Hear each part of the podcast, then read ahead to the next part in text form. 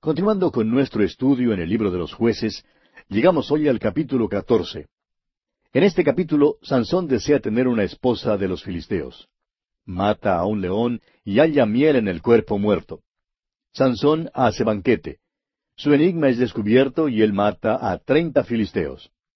Esperamos, amigo oyente, haber disipado la noción de que Sansón era un hombre grande, un hombre fuerte y viril, porque en realidad no lo era.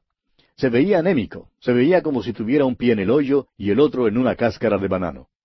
Con un resbalón tenía. Es asombroso que el Espíritu de Dios viniera sobre un hombre así como éste. Pero es obvio que Dios se manifestaba en él. Leamos pues para comenzar los primeros dos versículos de este capítulo catorce de jueces.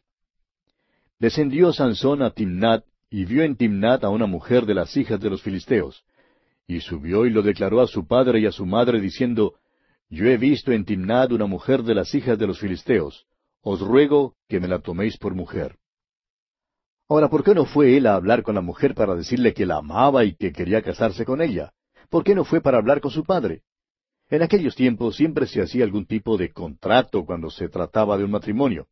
¿Por qué no se encargó de esto él mismo? Mamá y papá tenían que concertar el matrimonio para él. Pero es que este es Sansón. Continuemos ahora con los versículos tres y cuatro. Y su padre y su madre le dijeron, ¿No hay mujer entre las hijas de tus hermanos ni en todo nuestro pueblo para que vayas tú a tomar mujer de los filisteos incircuncisos? Y Sansón respondió a su padre, Tómame esta por mujer porque ella me agrada. Mas su padre y su madre no sabían que esto venía de Jehová, porque él buscaba ocasión contra los filisteos, pues en aquel tiempo los filisteos dominaban sobre Israel. Sansón piensa usar su matrimonio como ardid para poder librar a Israel de los filisteos. Y empieza muy bien, amigo oyente. Ahora el versículo cinco dice, Y Sansón descendió con su padre y con su madre a Timnat. Y cuando llegaron a las viñas de Timnat, he aquí un león joven que venía rugiendo hacia él. Ahora se les había dicho que un nazareo debía abstenerse de uvas. Pero Sansón no se abstuvo de ellas. Continuemos con los versículos seis al nueve de este capítulo catorce de jueces. Y el Espíritu de Jehová vino sobre Sansón, quien despedazó al león como quien despedaza un cabrito, sin tener nada en su mano. Y no declaró ni a su padre ni a su madre lo que había hecho. Descendió pues, y habló a la mujer, y ella agradó a Sansón. Y volviendo después de algunos días para tomarla, se apartó del camino para ver el cuerpo muerto del león, y he aquí que en el cuerpo del león había un enjambre de abejas y un panal de miel. Y tomándolo en sus manos, se fue comiéndolo por el camino. Y cuando alcanzó a su padre y a su madre, les dio también a ellos que comiesen, mas no les descubrió que había tomado aquella miel del cuerpo del león. A su regreso a Timnat con sus padres, Sansón fue atacado por un león. El Espíritu del Señor vino sobre él durante esta hora de necesidad urgente, y Sansón mató desarmado al león. Durante otro viaje, Sansón se apartó del camino para ver el cuerpo muerto del león, y descubrió allí un enjambre de abejas y un panal de miel. Tomó el panal de miel en sus manos y comió. También les dio a sus padres, pero no dijo a sus padres dónde lo había conseguido, porque el acercarse a un cuerpo muerto era una violación de la ley nazarea. No se nos dice exactamente por qué no confió en sus padres, pero su voto de Nazareo sin duda fue el motivo para no confiar en ellos. Continuemos ahora con los versículos diez al catorce de este capítulo catorce de jueces. Vino pues su padre a donde estaba la mujer, y Sansón hizo allí banquete, porque así solían hacer los jóvenes. Y aconteció que cuando ellos le vieron, tomaron treinta compañeros para que estuviesen con él. Y Sansón les dijo, yo os propondré ahora un enigma, y si en los siete días del banquete me lo declaráis y descifráis, yo os daré treinta vestidos de lino y treinta vestidos de fiesta. Mas si no me lo podéis declarar, entonces vosotros me daréis a mí los treinta vestidos de lino y los vestidos de fiesta. Y ellos respondieron, Propon tu enigma, y lo oiremos. Entonces les dijo, Del devorador salió comida, y del fuerte salió dulzura y ellos no pudieron declararle el enigma en tres días. Según la costumbre, Sansón hizo banquete. El banquete tuvo lugar en la casa de la novia. Sansón y su padre estuvieron presentes, pero todos los demás convidados eran filisteos. Los enigmas o las adivinanzas, como decimos hoy, Era una forma de diversión en aquel entonces, y Sansón les propuso un enigma. Les dio siete días para poder declarar el enigma. Si encontraban la respuesta al enigma o a la adivinanza, entonces Sansón les daría treinta vestidos de lino y treinta vestidos de fiesta. Pero si fallaban en acertar y declarar su enigma, entonces ellos tendrían que darle a él treinta vestidos de lino y treinta vestidos de fiesta. Ahora, sin saber nada del león matado y el enjambre de abejas en el cuerpo muerto, no había manera alguna de que los treinta convidados pudieran acertar el enigma de Sansón. Veamos lo que ocurre entonces en los versículos quince al dieciocho de este capítulo catorce de Jueces. Al séptimo día dijeron a la mujer de Sansón, Induce a tu marido a que nos declare este enigma, para que no te quememos a ti y a la casa de tu padre. ¿Nos habéis llamado aquí para despojarnos? Y lloró la mujer de Sansón en presencia de él y dijo, Solamente me aborreces y no me amas, pues no me declaras el enigma que propusiste a los hijos de mi pueblo. Y él respondió, He aquí que ni a mi padre ni a mi madre lo he declarado, y te lo había de declarar a ti. Y ella lloró en presencia de él los siete días que ellos tuvieron banquete, mas al séptimo día él se lo declaró porque le presionaba, y ella lo declaró a los hijos de su pueblo. Al séptimo día, antes que el sol se pusiese, los de la ciudad le dijeron, ¿Qué cosa más dulce que la miel? ¿Y qué cosa más fuerte que el león? Y él les respondió, Si no haraseis con mi novilla, nunca hubierais descubierto mi enigma. Los filisteos acudieron a la esposa de Sansón para que les ayudara a resolver el enigma. Si ella no descubría cuál era su secreto, le amenazaron con quemar la casa de su padre con ella dentro. Ahora el arma más fuerte que una mujer tiene es sus lágrimas. Y la esposa de Sansón regó las suyas por siete días. Y amigo oyente, cuando una mujer llora por siete días consecutivos y en cada comida, se hace algo cansador. Por fin él tuvo que ceder y le declaró su enigma. Y ella inmediatamente dio la respuesta a los filisteos. Ahora note usted que a Sansón también le gustaba decir agudezas. Él sabía cómo estos hombres habían llegado a descubrir su enigma, y les dijo, si no haraseis con mi novilla, nunca hubierais descubierto mi enigma. En otras palabras, descubristeis mi enigma por mi esposa. Leamos ahora los versículos diecinueve y veinte de este capítulo catorce de jueces. Y el Espíritu de Jehová vino sobre él, y descendió a Ascalón, y mató a treinta hombres de ellos, y tomando sus despojos, dio las mudas de vestidos a los que habían explicado el enigma, y encendido en enojo, se volvió a la casa de su padre. Y la mujer de Sansón fue dada a su compañero, al cual él había tratado como su amigo. El Espíritu del Señor vino sobre Sansón, y él fue al sur, a Ascalón. Allí mató a treinta hombres, para poder conseguir treinta mudas de vestido que necesitaba para dar a quienes habían explicado su enigma. Se enojó tanto con su esposa por haber divulgado su secreto que se fue a casa de su padre y no la llevó consigo. Y en esta forma Sansón prácticamente perdió a su esposa. Ahora en el capítulo quince vemos que a Sansón se le niega a su esposa. Él entonces quema las mieses de los filisteos. Los hombres de Judá le atan y le entregan a los filisteos y él mata a mil filisteos con una quijada. Leamos los primeros dos versículos de este capítulo quince de jueces. Aconteció después de algún tiempo que en los días de la siega del trigo, Sansón visitó a su mujer con un cabrito diciendo, Entraré a mi mujer en el aposento. Mas el padre de ella no lo dejó entrar. Y dijo el padre de ella, Me persuadí de que la aborrecías, y la di a tu compañero. Mas su hermana menor, ¿no es más hermosa que ella? Tómala, pues, en su lugar. Después de que la ira de Sansón se había calmado, él decidió ir a visitar a su esposa y le trajo como regalo un cabrito. Pero su suegro le informa que como él creía que Sansón ya no la quería, él la había dado al padrino de la boda. Luego le ofreció a Sansón la hermana menor de su esposa, o sea, su cuñada, pero a Sansón no le gustó esto para nada. Y nuevamente se puso furioso y dice aquí en los versículos tres al cinco, entonces le dijo Sansón, sin culpa seré esta vez respecto de los filisteos si mal les hiciere.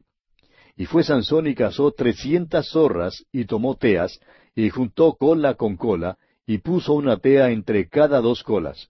Después, encendiendo las teas, soltó las zorras en los sembrados de los filisteos, y quemó las mieses amontonadas y en pie, viñas y olivares.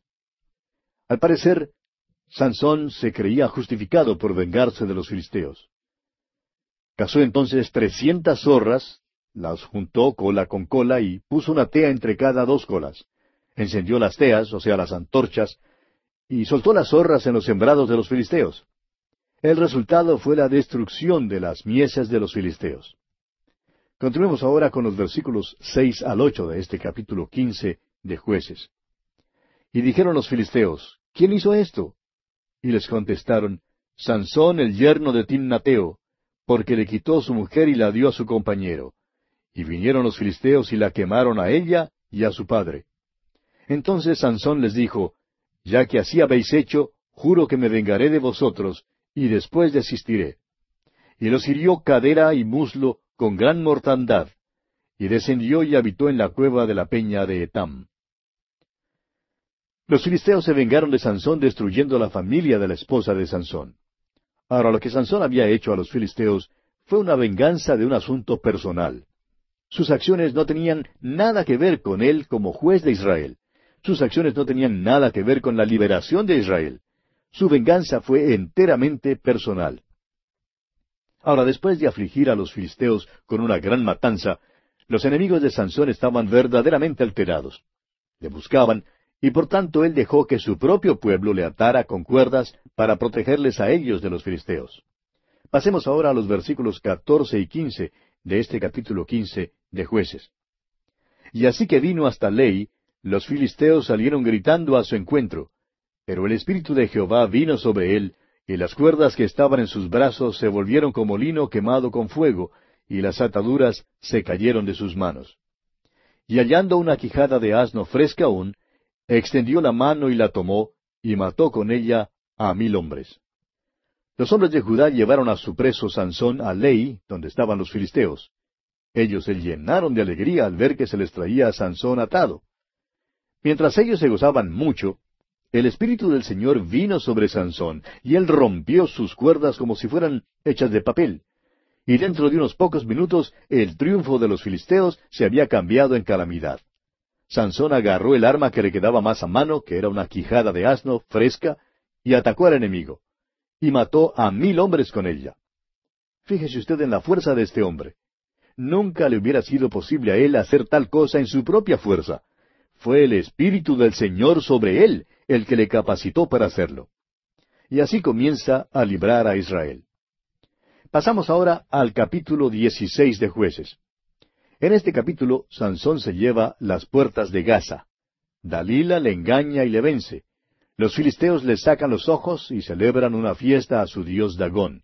Y luego tenemos la muerte de Sansón. Leamos los primeros dos versículos de este capítulo dieciséis de jueces. Fue Sansón a Gaza, y vio allí a una mujer ramera, y se llegó a ella. Y fue dicho a los de Gaza, Sansón ha venido acá. Y lo rodearon, y acecharon toda aquella noche a la puerta de la ciudad, y estuvieron callados toda aquella noche diciendo, hasta la luz de la mañana, entonces lo mataremos. Es posible que Sansón tuviera fuerza física, pero era débil moralmente. En Gaza cayó bajo el encanto de otra mujer mala. Los hombres de Gaza se enteraron de que él estaba en la ciudad y resolvieron matarle. Rodearon la ciudad y decidieron matarle por la mañana.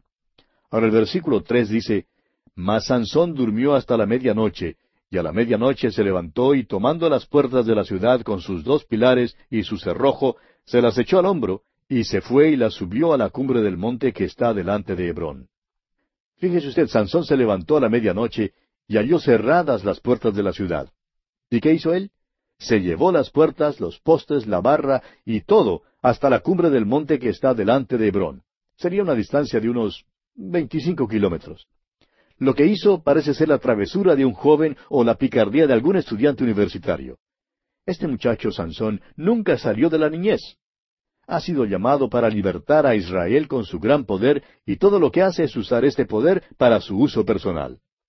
Leamos ahora el versículo cuatro. Después de esto aconteció que se enamoró de una mujer en el valle de Sorek, la cual se llamaba Dalila. Esta es la historia de Sansón. Esa es la ruina de Sansón. Este es el gran fracaso de su vida. Es el punto débil de la vida de Sansón. Se enamoró de una mujer. Ningún hombre cae repentinamente en pecado, amigo oyente. Cae gradualmente. Uno de los pecados más grandes que destruye a tantos hombres hoy en día es el sexo. Y ese fue el pecado de Sansón. Hubo un presidente de un banco una vez que hasta acompañaba al pastor a la cárcel local para repartir tratados y para conversar con los presos. Aparentemente era un hombre sobresaliente. Un día este señor desapareció.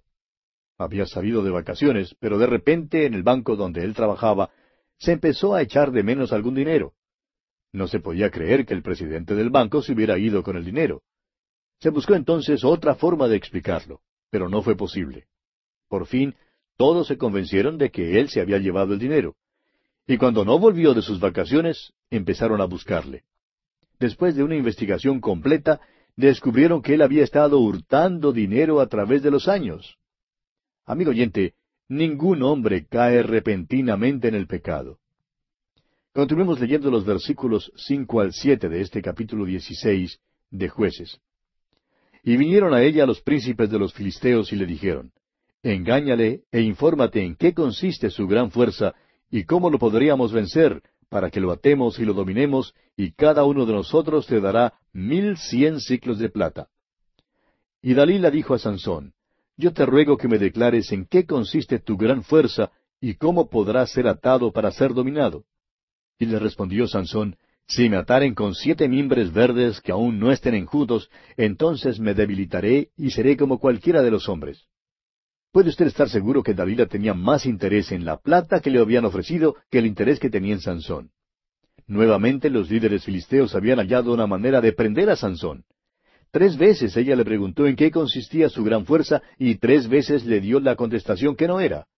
La primera vez ella le ató con mimbres verdes y cuando los filisteos llegaron para prenderle, los rompía como si fueran un hilo. Y todavía ellos no sabían el secreto de su fuerza. Ahora los versículos diez y once dicen, Entonces Dalila dijo a Sansón, He aquí tú me has engañado y me has dicho mentiras. Descúbreme pues ahora, te ruego, cómo podrás ser atado. Y él le dijo, Si me ataren fuertemente con cuerdas nuevas que no se hayan usado, yo me debilitaré y seré como cualquiera de los hombres. Dalila se dio por ofendida, debido a que Sansón le había mentido y no le había revelado el secreto de su gran fuerza. Y le pidió otra explicación. Pero una vez más le mintió Sansón. Y cuando fue atado fuertemente con cuerdas nuevas, los filisteos llegaron para prenderle, y Sansón rompió otra vez las cuerdas como si fueran un hilo. Pensando en la plata, Dalila procura una vez más descubrir su secreto. Leamos los versículos trece y catorce de este capítulo dieciséis de Jueces. Y Dalila dijo a Sansón, Hasta ahora me engañas y tratas conmigo con mentiras. Descúbreme, pues, ahora ¿cómo podrá ser atado? Él entonces le dijo, Si tejieres siete guedejas de mi cabeza con la tela y las asegurares con la estaca. Y ella las aseguró con la estaca y le dijo, Sansón, los filisteos sobre ti. Mas despertando él de su sueño, arrancó la estaca del telar con la tela. Ahora Sansón casi no resiste. Permítanos decirle, amigo oyente, que este es el principio del fin de este hombre. Esta vez note usted, cuando da una explicación de su fuerza, menciona su cabello. Continuemos con los versículos quince al diecisiete de este capítulo dieciséis de jueces. Y ella le dijo, ¿Cómo dices yo te amo cuando tu corazón no está conmigo? Ya me has engañado tres veces y no me has descubierto aún en qué consiste tu gran fuerza. Y aconteció que presionándole ella cada día con sus palabras e importunándole, su alma fue reducida a mortal angustia. Le descubrió pues todo su corazón y le dijo, Nunca a mi cabeza llegó navaja, porque soy nazareo de Dios desde el vientre de mi madre. Si fuere rapado, mi fuerza se apartará de mí, y me debilitaré y seré como todos los hombres. Esta vez Dalila le dice a Sansón que si él realmente le ama, debía decirle su secreto de su fuerza. Por tanto, Sansón le cuenta todo lo relacionado al voto nazareo. Y usted recordará que el cabello largo era un símbolo de ese voto. Su fuerza no se encontraba en su cabello largo, amigo oyente, sino en el Espíritu de Dios que venía sobre él. Dalila ve lo necio que realmente es, y en verdad fue necio por divulgarle su secreto. Ahora veamos lo que ocurre aquí en los versículos 18 al 20 de este capítulo 16 de jueces. Viendo Dalila que él le había descubierto todo su corazón, envió a llamar a los principales de los filisteos diciendo, Venid esta vez, porque él me ha descubierto todo su corazón. Y los principales de los filisteos vinieron a ella, trayendo en su mano el dinero. Y ella hizo que él se durmiese sobre sus rodillas, y llamó a un hombre, quien le rapó las siete guedejas de su cabeza. Y ella comenzó a afligirlo, pues su fuerza se apartó de él. Y le dijo, Sansón, los filisteos sobre ti. Y luego que despertó él de su sueño, se dijo, Esta vez saldré como las otras y me escaparé. Pero él no sabía que Jehová ya se había apartado de él. Cuando Sansón se durmió, Dalila dejó entrar a uno de los filisteos para que rapara a Sansón y le quitara las siete guedejas de su cabello. Luego, por cuarta vez, Dalila exclamó, Sansón, los filisteos sobre ti. Y este es el versículo trágico en la vida de Sansón, amigo oyente. Esta vez cuando se despertó, él creía que iba a salir como las otras veces y escaparse.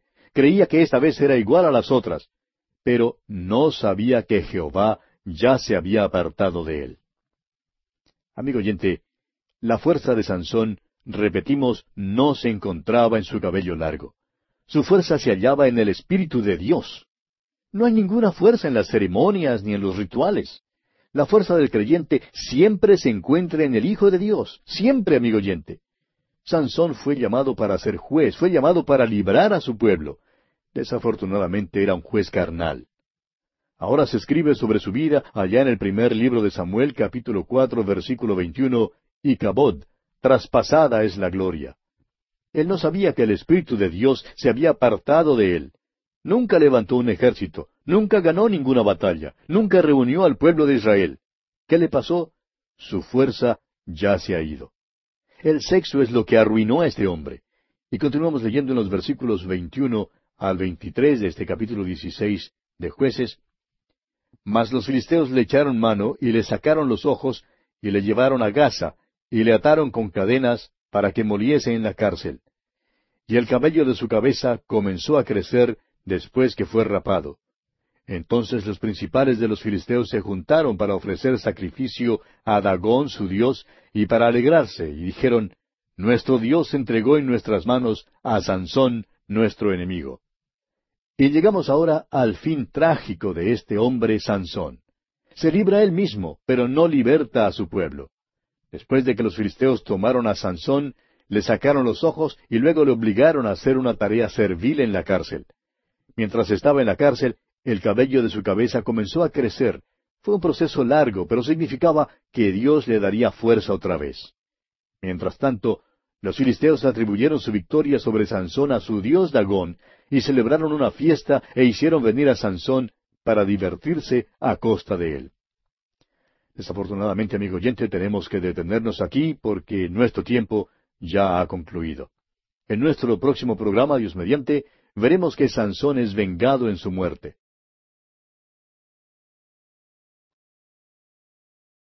Continuamos hoy nuestro estudio del capítulo 16 de Jueces. En nuestro programa anterior dejamos a Sansón en la cárcel, capturado por los filisteos. Dijimos que después de que los filisteos habían capturado a Sansón, le sacaron los ojos y luego le obligaron a hacer una tarea servil en la cárcel. Pero mientras estaba en la cárcel, su cabello comenzó a crecer. Fue un proceso largo, pero significaba que Dios le daría fuerza otra vez. Mientras tanto, los filisteos atribuían su victoria sobre Sansón a su dios Dagón. Y se reunieron entonces para celebrar una fiesta. Continuemos hoy leyendo los versículos 25 al 27 de este capítulo 16 de jueces. Y aconteció que cuando sintieron alegría en su corazón, dijeron, Llamad a Sansón para que nos divierta. Y llamaron a Sansón de la cárcel, y sirvió de juguete delante de ellos, y lo pusieron entre las columnas. Entonces Sansón dijo al joven que le guiaba de la mano, Acércame y hazme palpar las columnas sobre las que descansa la casa, para que me apoye sobre ellas. Y la casa estaba llena de hombres y mujeres, y todos los principales de los filisteos estaban allí, y en el piso alto había como tres mil hombres y mujeres que estaban mirando el escarnio de Sansón. Para hacer que su celebración de victoria fuese aún más deleitable, los filisteos sacaron a Sansón de la cárcel para que les divirtiera. Luego le pusieron en ridículo.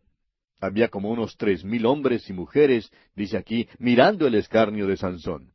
Veamos ahora lo que hace Sansón aquí en los versículos 28 al 31 de este capítulo 16 de jueces. Entonces clamó Sansón a Jehová y dijo, Señor Jehová, acuérdate ahora de mí y fortaléceme, te ruego, solamente esta vez, oh Dios, para que de una vez tome venganza de los filisteos por mis dos ojos. Asió luego Sansón las dos columnas de en medio sobre las que descansaba la casa, y echó todo su peso sobre ellas, su mano derecha sobre una y su mano izquierda sobre la otra. Y dijo Sansón, Muera yo con los filisteos. Entonces se inclinó con toda su fuerza y cayó la casa sobre los principales y sobre todo el pueblo que estaba en ella. Y los que mató al morir fueron muchos más que los que había matado durante su vida. Y descendieron sus hermanos y toda la casa de su padre, y le tomaron y le llevaron y le sepultaron entre Sora y Estaol, en el sepulcro de su padre Manoah, y él juzgó a Israel veinte años. La pecaminosidad de Sansón le llevó a la caída final. Aun su acto final fue un acto de venganza porque había sufrido la pérdida de sus dos ojos.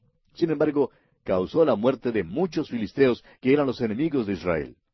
No eliminó la amenaza de la invasión filistea, pero fue honrado por sus hermanos de todos modos y le dieron un sepelio honorable.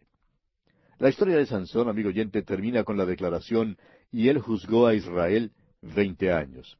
En realidad, todo lo que hizo Sansón fue impedir que los filisteos atacaran a Israel durante veinte años. Los capítulos trece al dieciséis son una repetición monótona de las palabras los hijos de Israel volvieron a hacer lo malo ante los ojos de Jehová. Ahora, el nacimiento de Sansón fue milagroso. Tuvo una oportunidad excelente para libertar a Israel, pero nunca logró hacerlo. Él constituye uno de los dos fracasos más colosales en toda la Escritura. El otro fue el de Salomón. Sansón era nazareo y su cabello largo era símbolo de su oficio. No había en él ninguna fuerza. Era anémico, una criatura débil tanto física como moralmente, consentido de la madre enano de mente y de músculo. Tres versículos significativos cuentan o resumen su historia. El primer versículo nos da el secreto del éxito de Sansón, y es el versículo cinco del capítulo trece de jueces. Dice, Pues he aquí que concebirás y darás a luz un hijo, y navaja no pasará sobre su cabeza, porque el niño será nazareo a Dios desde su nacimiento, y él comenzará a salvar a Israel de mano de los filisteos. El segundo versículo nos da el secreto de la fuerza de Sansón. Es el versículo 25 del mismo capítulo 13 de jueces.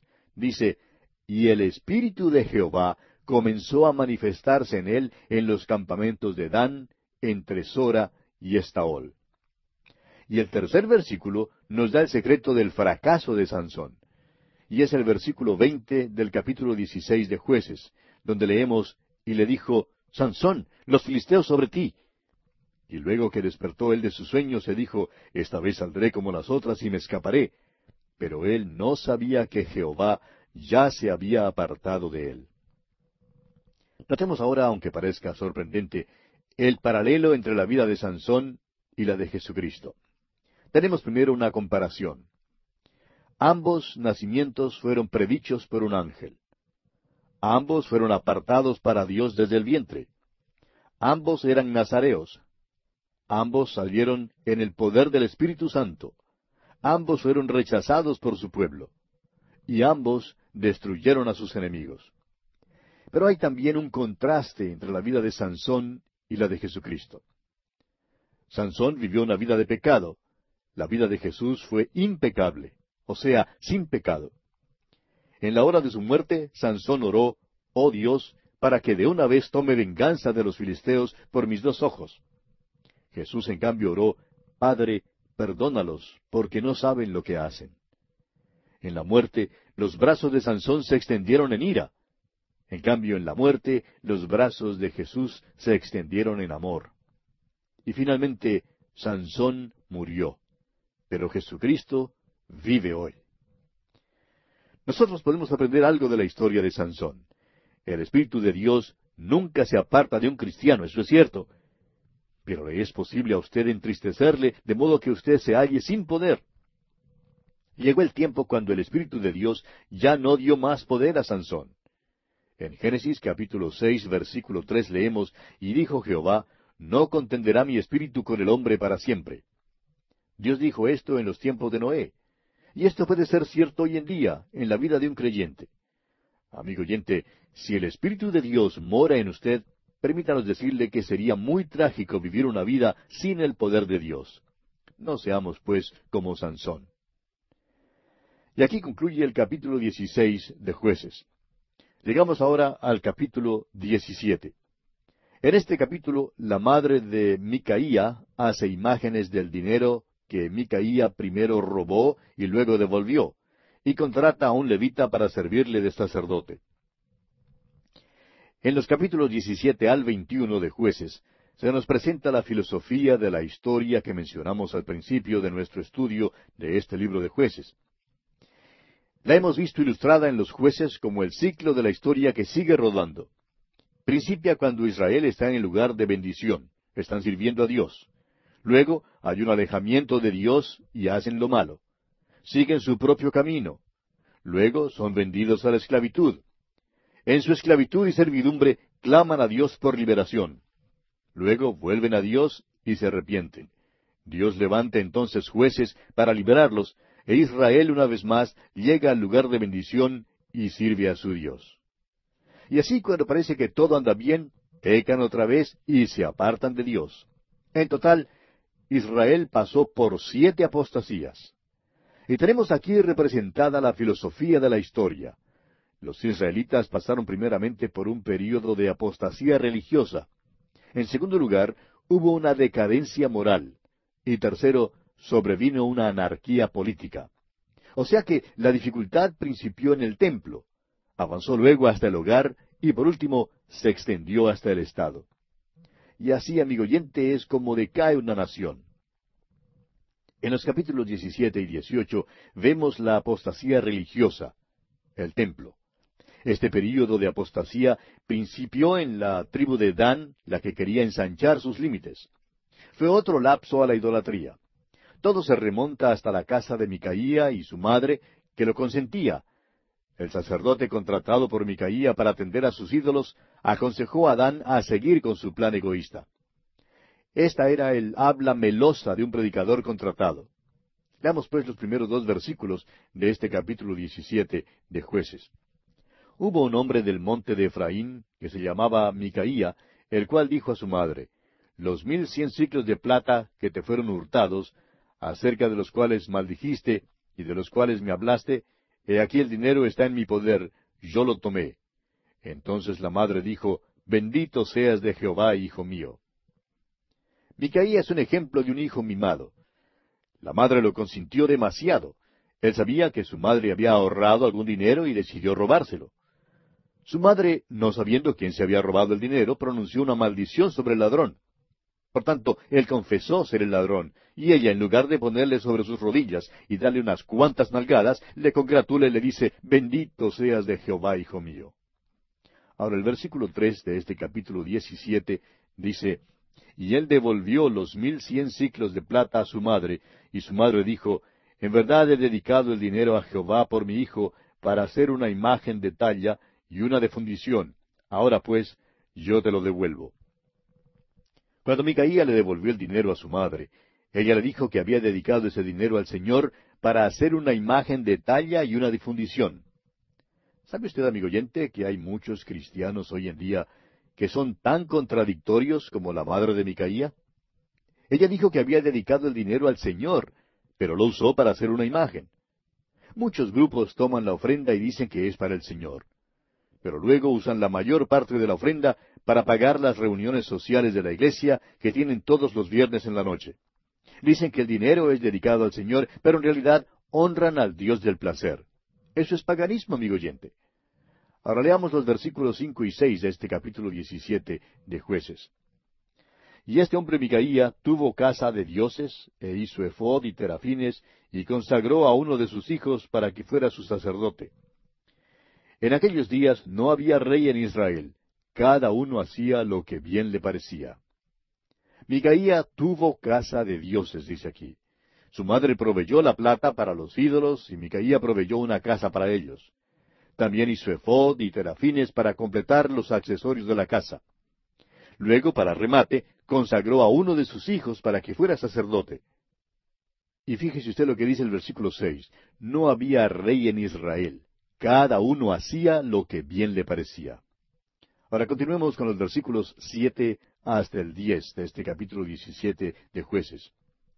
Y había un joven de Belén de Judá, de la tribu de Judá, el cual era levita y forastero allí. Este hombre partió de la ciudad de Belén de Judá para ir a vivir donde pudiera encontrar lugar, y llegando en su camino al monte de Efraín, vino a casa de Micaía. Y Micaía le dijo, ¿De dónde vienes? Y el levita le respondió, Soy de Belén de Judá, y voy a vivir donde pueda encontrar lugar. Entonces Micaía le dijo, Quédate en mi casa, y serás para mí padre y sacerdote, y yo te daré diez ciclos de plata por año, vestidos y comida. Y el levita se quedó. Debe haber molestado un poco a Micaía el haber hecho sacerdote a su hijo. Por eso, cuando pasó este predicador viajante sin empleo, Micaía lo contrató. Este levita de Belén de Judá llegó a ser el sacerdote privado de la familia. Su salario fue pagado en dinero, ropa y comida. Que Dios tenga misericordia de la iglesia que tenga este tipo de predicador. Este levita ahora ha llegado a ser sacerdote y tiene una casa llena de ídolos. Continuemos con los versículos finales, versículos once al trece de este capítulo diecisiete de jueces.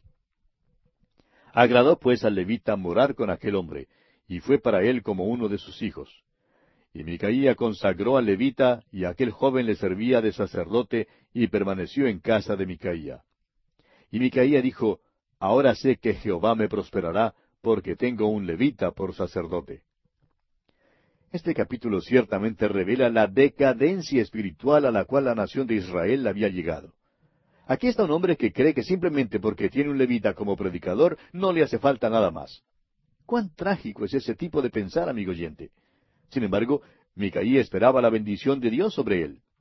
¿Y cuántos hay hoy, amigo oyente, que son así como él? Y llegamos ahora al capítulo 18 de jueces. En este capítulo, los danitas buscan una heredad. Conquistan a Lais e instituyen la idolatría. A los danitas se les había asignado un territorio que fue ocupado por los poderosos filisteos. Pero ellos creían que necesitaban más lugar en que vivir. Recuerde usted que no había rey en Israel. Era un tiempo de confusión total, no había liderazgo alguno. Y este capítulo 18 comienza diciendo precisamente eso. Leamos el primer versículo de este capítulo 18 de jueces. En aquellos días no había rey en Israel, y en aquellos días la tribu de Dan buscaba posesión para sí donde habitar, porque hasta entonces no había tenido posesión entre las tribus de Israel. Usted recordará que en el libro de Josué ninguna de las tribus tomó posesión de toda la tierra que les pertenecía. Eso fue verdad en cuanto a la tribu de Dan en el norte. Tenía un problema grande, el hecho es que fue tan grande el problema que se fueron a los montes. Leamos ahora el versículo dos. Y los hijos de Dan enviaron de su tribu cinco hombres de entre ellos, hombres valientes, de Sora y Estaol, para que reconociesen y explorasen bien la tierra. Y les dijeron, Id y reconocer la tierra. Estos vinieron al monte de Efraín hasta la casa de Micaía, y allí posaron. Estos hombres salieron para reconocer y explorar el territorio que la tribu de Dan podía tomar para poder extender y ensanchar los límites de su territorio. Durante sus viajes llegaron hasta la casa de Micaía. Continuemos con los versículos tres y cuatro de Jueces dieciocho.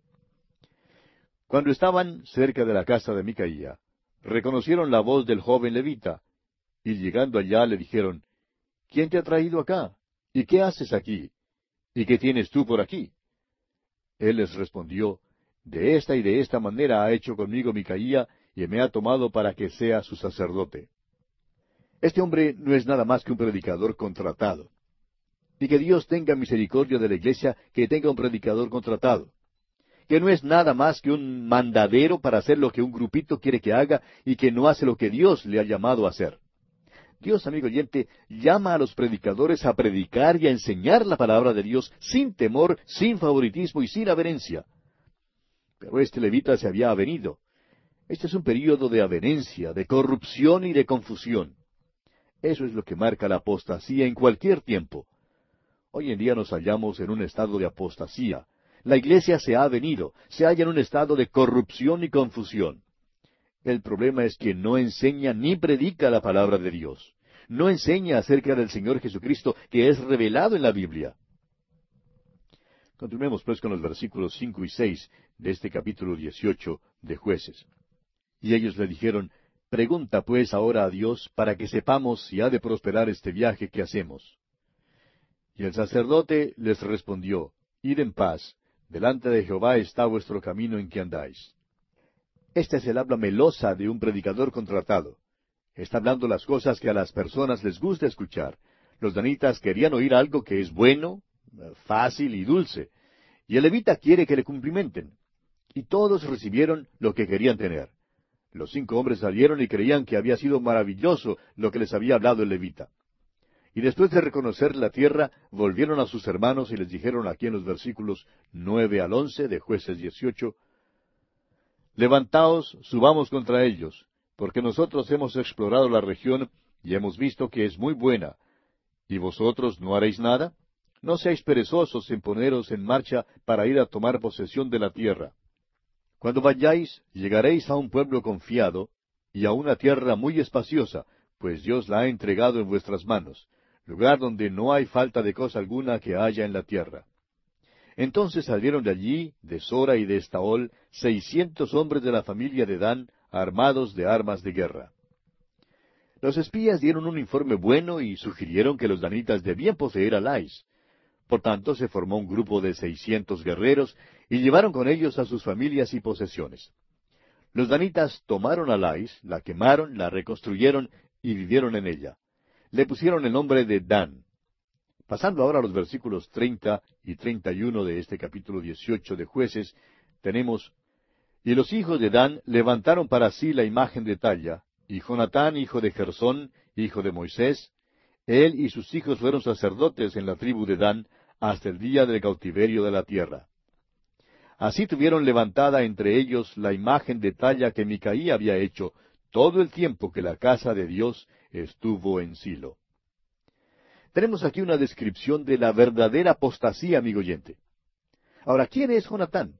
Bueno, sucede que es nieto de Moisés. Había apostasía durante los tiempos de Moisés, y vemos aquí que se extendió hasta su nieto, que era sacerdote y que tenía una imagen. Esta gente se había alejado mucho de Dios. En Éxodo capítulo 20, Moisés, hablando por Jehová, dijo, No tendrás dioses ajenos delante de mí. No te harás imagen ni ninguna semejanza de lo que esté arriba en el cielo, ni abajo en la tierra, ni en las aguas debajo de la tierra. Y aquí está el nieto de Moisés, un sacerdote con una imagen. Esto en verdad es trágico, amigo oyente. La apostasía es una cosa terrible. Pasando ahora al capítulo 19, tenemos aquí a un levita que va a Belén para buscar a su concubina. Un anciano le hospeda en Gabá. Los hombres de Gabá abusan de su concubina hasta que ella muere, y el levita entonces la corta en doce partes y envía una parte a cada tribu. El período abarcado en los capítulos 19 al 21 es similar al período anterior que revela avenencia, corrupción y confusión. Este episodio se centra en la tribu de Benjamín. Esta tribu se metió en una inmoralidad grasa que condujo a la guerra civil. Los hombres de Benjamín comenzaron abusando y por último matando a la esposa de un levita. Las otras tribus tratan de exterminar a la tribu de Benjamín. Y este período termina con la corrupción total y la confusión nacional.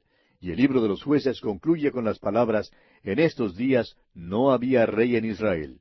Cada uno hacía lo que bien le parecía. Leamos pues los primeros dos versículos de este capítulo 19 de jueces.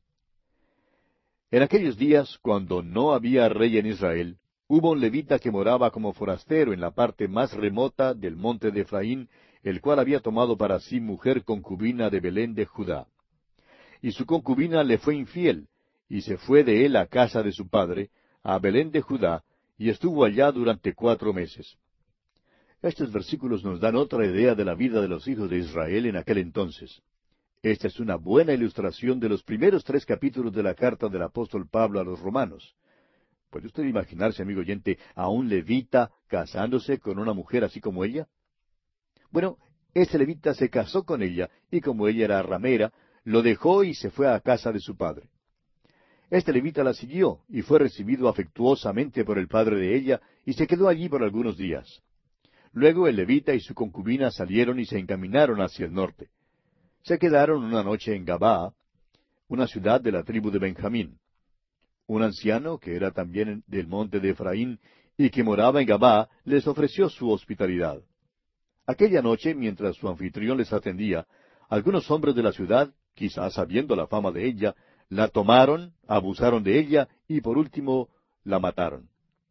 Ahora, después que su concubina murió, el levita se puso furioso. Lo que él hizo revela las profundidades a las cuales habían descendido los hombres de aquel tiempo.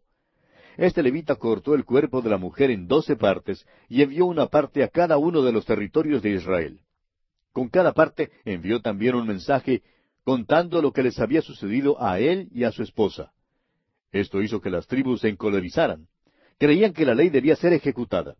Todavía no se habían hundido tanto como nosotros hoy en día que vivimos como si no hubiera ley. Y además tenemos la tendencia de querer lo mínimo posible de ley. Pues bien, todas las tribus se juntaron y salieron contra la tribu de Benjamín. Esta trató de defenderse, pero las otras tribus aparentemente tenían un tremendo ejército, como veremos en el capítulo siguiente. Y así, amigo oyente, concluimos este estudio del capítulo 19 de jueces. En nuestro próximo programa terminaremos nuestro estudio de este libro de los jueces.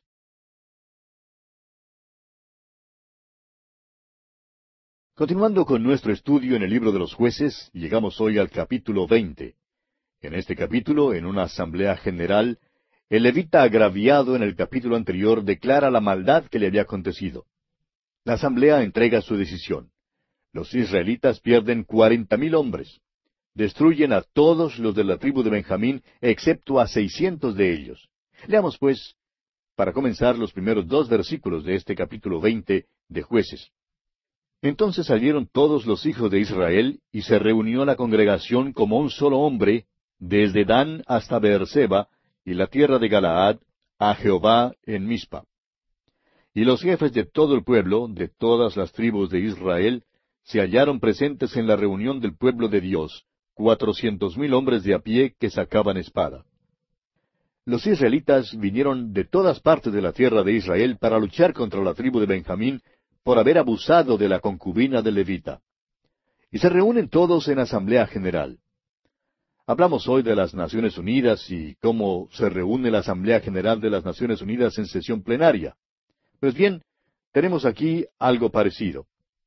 Tenemos la sesión plenaria de la Asamblea General de las Tribus Unidas de Israel, si se nos permite la expresión, con la excepción, por supuesto, de la tribu de Benjamín, que había motivado esta reunión. Y comienzan la investigación preguntando a Levita cómo había ocurrido esta maldad. Y en los versículos cuatro al seis, el levita hace un recuento de los hechos que tomaron lugar la noche que él llegó a Gabaa de Benjamín, y cómo los hombres de Gabaa habían humillado a su concubina hasta darle muerte. Y en el versículo siete, este levita concluye su exposición pidiendo a la Asamblea General que dé su parecer y su consejo. Y comienza entonces el período de deliberación, y después de considerar los hechos, procedieron a emitir una resolución que fue aprobada por unanimidad. Dicen los versículos ocho y nueve de este capítulo veinte de jueces, Entonces todo el pueblo, como un solo hombre, se levantó y dijeron, Ninguno de nosotros irá a su tienda, ni volverá ninguno de nosotros a su casa. Mas esto es ahora lo que haremos a Gabá, contra ella subiremos por sorteo. Y proceden entonces a trazar la estrategia y el plan de ataque para la batalla contra la tribu de Benjamín. Decidieron además enviar una comisión para que se entrevistara con los de la tribu de Benjamín. Leamos los versículos doce y la primera parte del versículo trece de este capítulo veinte de los jueces. Y las tribus de Israel enviaron varones por toda la tribu de Benjamín diciendo, ¿Qué maldad es esta que ha sido hecha entre vosotros? Entregad pues ahora a aquellos hombres perversos que están en Gabá, para que los matemos y quitemos el mal de Israel. La misión que se había encargado a esta comisión era tratar de persuadir a los de la tribu de Benjamín para que entregaran a los responsables de este crimen para ejecutarlos. Pero no de usted lo que ocurre aquí en la última parte del versículo 13 y el versículo 14. Mas los de Benjamín no quisieron oír la voz de sus hermanos los hijos de Israel, sino que los de Benjamín se juntaron de las ciudades en Gabá para salir a pelear contra los hijos de Israel. O sea que no solamente no estaban dispuestos a admitir su culpabilidad en este terrible crimen, ni querían cooperar entregando a los culpables, sino que prefirieron salir a pelear contra los hijos de Israel. Cuán fielmente representado vemos aquí, amigo oyente, el cuadro de lo que ocurre con muchos creyentes en nuestras iglesias hoy en día. Que no solamente no están dispuestos a admitir su pecado, a reconocer que han pecado y confesarlo al Señor, sino que arguyen, alegan, discuten, eh, presentan toda clase de argumentos y se oponen a todo tipo de disciplina antes que confesar y juzgar el pecado en sus vidas. Y eso es lo que ocurrió aquí con la tribu de Benjamín. Leamos ahora los versículos quince y dieciséis de este capítulo veinte de jueces. Y fueron contados en aquel tiempo los hijos de Benjamín de las ciudades, veintiséis mil hombres que sacaban espada, sin los que moraban en Gabaa, que fueron por cuenta setecientos hombres escogidos.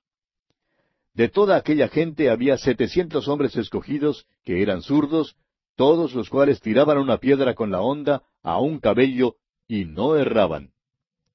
Ahora hay mucha gente que cree que fue un milagro que David pudo herir al gigante Goliat en la frente. Una vez un predicador de esos modernistas liberales habló como por quince minutos sobre el hecho de que David no podía haber sido tan preciso como para herir al gigante Goliat en la frente. Pero considere usted este versículo 16 que acabamos de leer. Dice que ellos tiraban una piedra con la honda a un cabello y no erraban. Algunos de esos hombres, amigo oyente, eran tan precisos en su puntería en aquel entonces con sus ondas como nosotros somos hoy en día con los proyectiles balísticos. Estos hombres zurdos no erraban.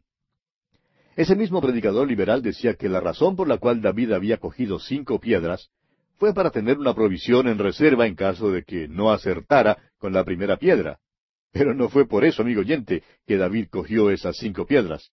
¿Sabe usted por qué David tomó esas cinco piedras? Si usted lee cuidadosa y detenidamente el relato de ese incidente en el capítulo 17 del primer libro de Samuel, y se refiere también al relato que se hace en el capítulo 21 del segundo libro de Samuel, los últimos ocho versículos, podrá darse cuenta que este Goliat tenía cuatro hijos allá en el ejército de los filisteos, y David había tomado una piedra para cada uno de ellos. David no necesitaba sino una sola piedra para Goliat. Él sabía lo preciso que era en su puntería. Yo creo que podríamos decir de David lo que comúnmente decimos hoy de algunos expertos tiradores, que donde ponen el ojo, ponen la bala. Y así era David. Donde ponía el ojo, ponía la piedra. De modo que estos setecientos hombres que se mencionan aquí en el versículo dieciséis de este capítulo veinte de jueces eran igualmente peritos en el manejo de la onda, con tal precisión que le apuntaban a un cabello y no erraban. Continuemos ahora leyendo los versículos diecisiete hasta el veinte de este capítulo veinte de jueces.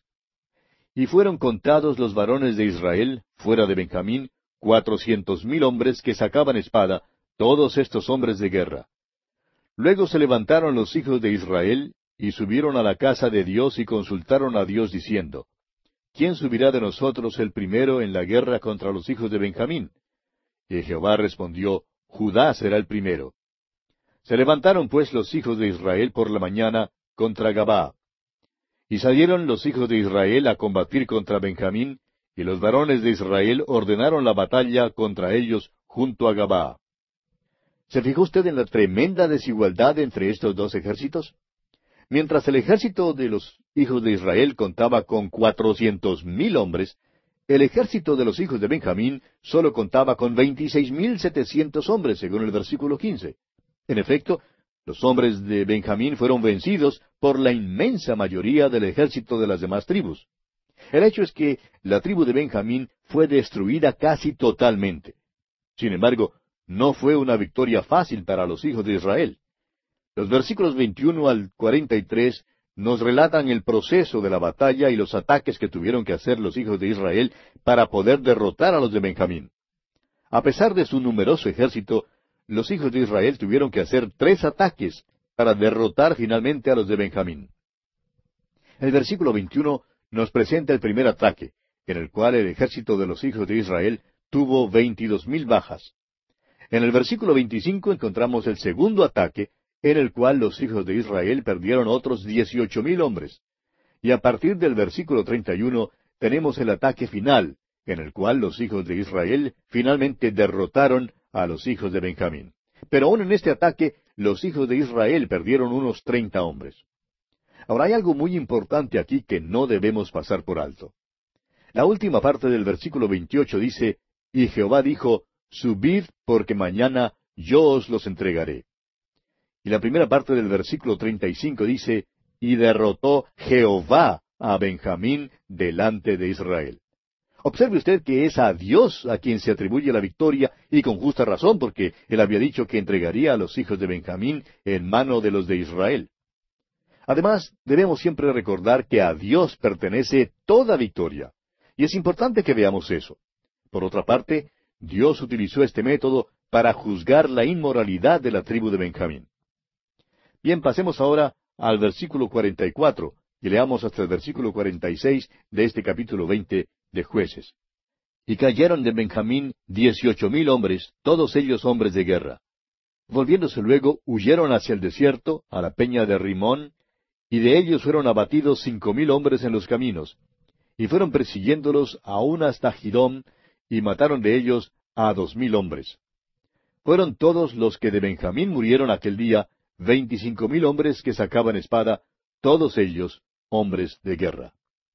Los de la tribu de Benjamín fueron juzgados a causa de su crasa inmoralidad. Qué cosa más trágica que tantos murieran. Ahora esta era la tribu favorita. Usted recordará que Benjamín era el hijo menor del anciano Jacob y era su hijo favorito. Benjamín era aquel por el cual Judá estaba dispuesto a entregar su vida y ocupaba un lugar junto a Judá. Lamentablemente, esta crasa inmoralidad que había entrado había lanzado a tribu contra tribu y clase contra clase. ¿Y qué sucedió luego? Todo esto condujo a una anarquía política. Observe usted los pasos que tenemos claramente delineados aquí. Primero, hubo la apostasía religiosa en el templo que comenzó allá en el capítulo 17 con el ídolo de Micaía. Luego vino la decadencia moral en el hogar. Y finalmente resultó la anarquía política en el Estado. Estos son los pasos que conducen a la ruina de las naciones. Lo que Israel necesitaba, amigo oyente, era depender de Dios. De la misma manera, nuestros pueblos necesitan hoy depender de Él. Llegamos ahora al capítulo 21 de los jueces. Este es el último capítulo de este libro de los jueces, y vemos aquí que el pueblo llora la desolación de Benjamín. Los ancianos consultan sobre cómo hallar esposas para los que quedan de los hijos de Benjamín. Y las vírgenes de Silo se llevan una sorpresa. Veamos pues el lamento por la tribu perdida de Israel y la provisión para el futuro de la tribu. Leamos los primeros tres versículos de este capítulo 21 de jueces. Los varones de Israel habían jurado en Mizpa diciendo, Ninguno de nosotros dará a su hija a los de Benjamín por mujer. Y vino el pueblo a la casa de Dios, y se estuvieron allí hasta la noche en presencia de Dios. Y alzando su voz hicieron gran llanto y dijeron, Oh Jehová, Dios de Israel, ¿por qué ha sucedido esto en Israel, que falte hoy de Israel una tribu? La matanza de los benjamitas hizo que Israel enfrentara un problema nuevo. Casi toda la tribu de Benjamín había sido destruida y las otras tribus habían jurado no dejar que sus hijas se casaran con ninguno de los que quedaran de los benjamitas. ¿Cómo entonces había de ser preservada la tribu de Benjamín? Veamos. Antes de la guerra, los israelitas habían hecho otro juramento. Leamos el versículo cinco de Jueces capítulo 21. Y dijeron los hijos de Israel, ¿quién de todas las tribus de Israel no subió a la reunión delante de Jehová? Porque se había hecho gran juramento contra el que no subiese a Jehová en Mispa, diciendo, sufrirá la muerte. O sea que quien no hubiera subido a luchar contra la tribu de Benjamín sería muerto. Los versículos ocho al doce nos revelan que después de investigar el caso, descubrieron que los hombres de Jabes Galaad no habían respondido a aquel llamamiento. De modo que decidieron enviar allá a doce mil hombres de los más valientes de Israel, con la orden de matar a los varones de Jabes Galaad y a toda mujer que se hubiera juntado sexualmente con varón, y traer de vuelta al campamento en Silo a las vírgenes. Ahora estas vírgenes fueron entregadas como esposas a cuatrocientos benjamitas. Leamos los versículos trece al quince de este capítulo veintiuno de jueces. Toda la congregación envió luego a hablar a los hijos de Benjamín que estaban en la peña de Rimón, y los llamaron en paz. Y volvieron entonces los de Benjamín, y les dieron por mujeres las que habían guardado vivas de las mujeres de Jabes Galaad, mas no les bastaron éstas. Y el pueblo tuvo compasión de Benjamín, porque Jehová había abierto una brecha entre las tribus de Israel. Todavía no habían solucionado la situación completamente. Las cuatrocientas señoritas que habían traído de Jabes Galaad no habían sido suficientes para todos los benjamitas que habían quedado vivos de la guerra. Y dice el versículo 16, entonces los ancianos de la congregación dijeron, ¿qué haremos respecto de mujeres para los que han quedado? Porque fueron muertas las mujeres de Benjamín. Habían resuelto parcialmente el problema. Pero todavía necesitaban hacer algo y los ancianos seguían preocupados por esta situación porque, como ya dijimos, habían hecho un juramento con respecto a sus hijas. El versículo 18 continúa diciéndonos, Pero nosotros no les podemos dar mujeres de nuestras hijas, porque los hijos de Israel han jurado diciendo, Maldito el que diere mujer a los benjamitas. Y después de discutir el asunto, idearon un medio para buscar esposas para los demás benjamitas. Leamos los versículos 19 al 24 de este capítulo 21 de jueces. Ahora bien, dijeron, He aquí cada año hay fiesta solemne de Jehová en Silo, que está al norte de Betel, y al lado oriental del camino que sube de Betel a Siquem y al sur de Lebona. Y mandaron a los hijos de Benjamín diciendo, Id y poned emboscadas en las viñas, y estad atentos, y cuando veáis salir a las hijas de Silo a bailar en corros, salid de las viñas y arrebatad cada uno mujer para sí de las hijas de Silo, e idos a tierra de Benjamín. Y si vinieron los padres de ellas o sus hermanos a demandárnoslas, nosotros les diremos, Hacednos la merced de concedérnoslas, pues que nosotros en la guerra no tomamos mujeres para todos, además, no sois vosotros los que se las disteis, para que ahora seáis culpados. Y los hijos de Benjamín lo hicieron así, y tomaron mujeres conforme a su número, robándolas de entre las que danzaban, y se fueron y volvieron a su heredad, y reedificaron las ciudades, y habitaron en ellas. Entonces los hijos de Israel se fueron también de allí, cada uno a su tribu y a su familia, saliendo de allí cada uno a su heredad. Así pues, los benjamitas fueron preservados de una manera singular. Amigo oyente, Hoy en día nos encontramos en diversas dificultades. Y quizá algunos se pregunten, ¿dónde comenzaron nuestros problemas? Pero la verdad es que nuestra dificultad, amigo oyente, es principalmente espiritual. En realidad se remonta hasta la iglesia. La iglesia entró en la apostasía.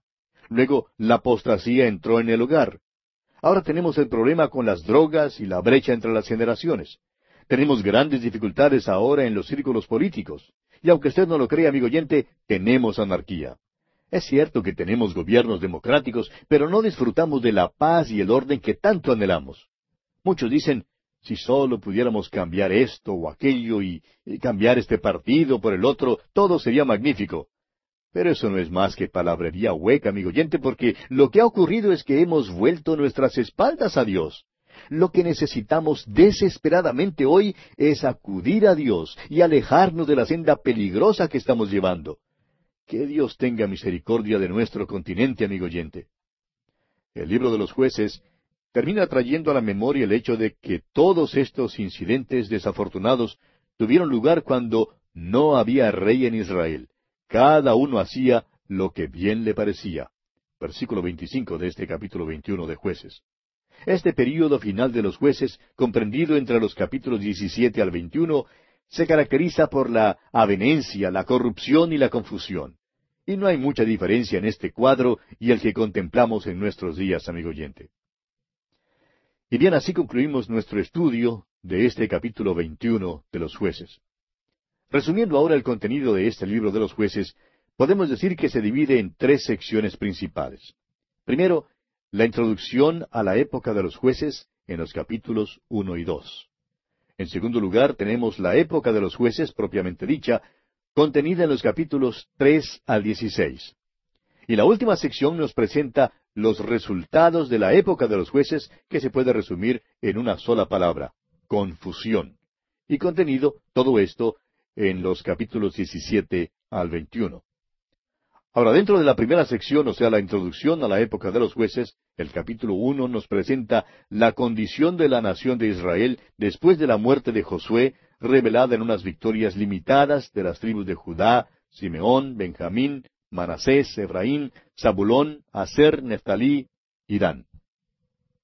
Y en el capítulo dos, Dios mete en la computadora de la historia, por así decirlo, el ciclo de Israel durante el período de los jueces. Ahora, dentro de la segunda sección, o sea, la época de los jueces, tenemos la primera apostasía contenida en el capítulo tres, versículos uno al once, donde vimos a Israel conquistado por Mesopotamia y liberado por el juez Otoniel. Viene luego la segunda apostasía, contenida en el mismo capítulo tres, versículos doce al treinta y uno. Y allí encontramos a Israel conquistado por los moabitas y filisteos y liberado por los jueces Ahod y Samgar. Sigue luego la tercera apostasía en el capítulo cuatro, versículo uno, hasta el capítulo cinco, versículo treinta y uno. Y allí tenemos a Israel conquistado por Jabín, rey de Canaán, y liberado por los jueces Débora y Barak. Tenemos luego la cuarta apostasía, contenida en el capítulo seis, versículo uno, hasta el capítulo ocho, versículo treinta y dos. Y allí vimos a Israel conquistado por Madián y libertado por el juez Gedeón. Enseguida tenemos la quinta apostasía en los versículos treinta y tres del capítulo ocho hasta el versículo cinco del capítulo diez. Y encontramos allí la guerra civil de Israel y a Israel librado por los jueces Abimelech, Tola y Jair. Desde el versículo diez del capítulo seis hasta el capítulo doce, versículo quince, encontramos la sexta apostasía, y vemos a Israel conquistado por los filisteos y los amonitas y libertado por los jueces Jefté, Ipsán, Elón y Abdón. Y en los capítulos trece al dieciséis tenemos la séptima apostasía, y allí vimos a Israel conquistado por los filisteos y libertado en parte por el juez Sansón. Ahora, dentro de la tercera sección, o sea, los resultados de la época de los jueces, los capítulos diecisiete y dieciocho, nos hablan de la apostasía religiosa en el templo. El capítulo 19 nos habla de la decadencia moral en el hogar. Y los capítulos 20 y 21 nos presentan la anarquía política en el Estado. Este es pues el resumen del contenido del libro de los jueces. Y terminamos así, amigo oyente, nuestro estudio de este libro de los jueces.